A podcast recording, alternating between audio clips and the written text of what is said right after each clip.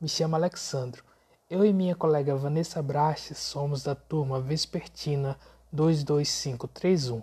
Nosso assunto é sobre herança, generalização versus especialização.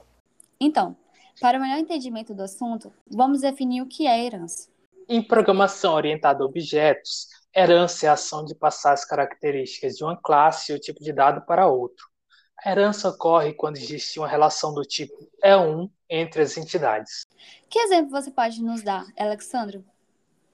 Bom, um exemplo clássico que é bastante utilizado é quando eu digo que o motorista, o secretário e o faxineiro são funcionários. Supondo-se que esses três trabalham na mesma empresa ou instituição, então nós temos que o motorista, o secretário e o faxineiro são funcionários dessa empresa. Ou seja, o motorista é um funcionário, o secretário é um funcionário e o faxineiro é um funcionário. Vale lembrar que na herança nós temos uma entidade mais genérica que podemos chamar de superclasse ou entidade mãe, e pelo menos uma entidade menos genérica chamada de subclasse ou entidade filha.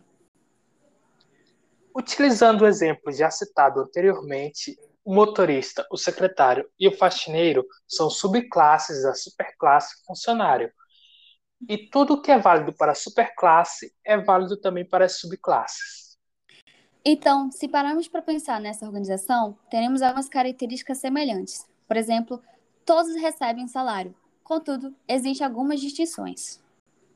O motorista precisa necessariamente, como funcionário, ter CNH, o que não seria obrigatório e necessário para os outros funcionários, já que a CNH é uma particularidade do motorista. Bom, explicado sobre a herança, vamos começar a relacionar a generalização e a especificação. Quando ocorre a generalização?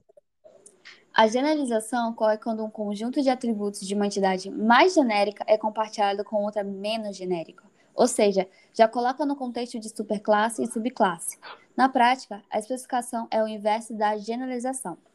Citando um exemplo, um cliente pode ser pessoa física ou pessoa jurídica, sendo cliente o meu atributo mais genérico e pessoa física o menos genérico.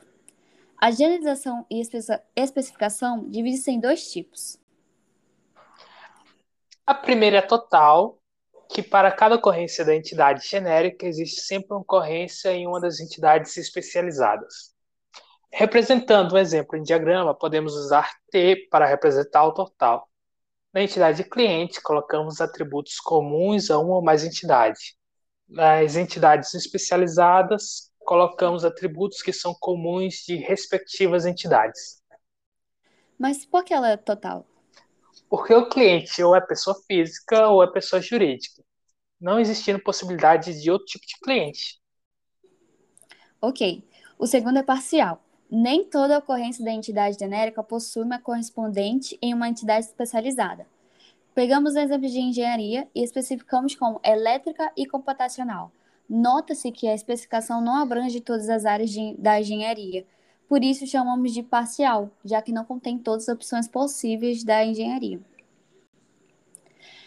A generalização e especificação ainda podem ser exclusiva, significando que uma ocorrência de entidade é especializada no máximo uma vez. Citando o exemplo do cliente, ele pode ser ou jurídico ou físico, não podendo ser os dois ao mesmo tempo. Já na compartilhada, a ocorrência de entidade genérica pode ser especializada em várias entidades. Exemplo: pessoa é minha generalização e servidor e aluno são minhas especificações. Em algumas instituições, o servidor pode ser aluno, então o fato de ser servidor não exclui a pessoa de ser aluno. Essas são algumas informações sobre herança, generalização e especificação. Muito obrigada.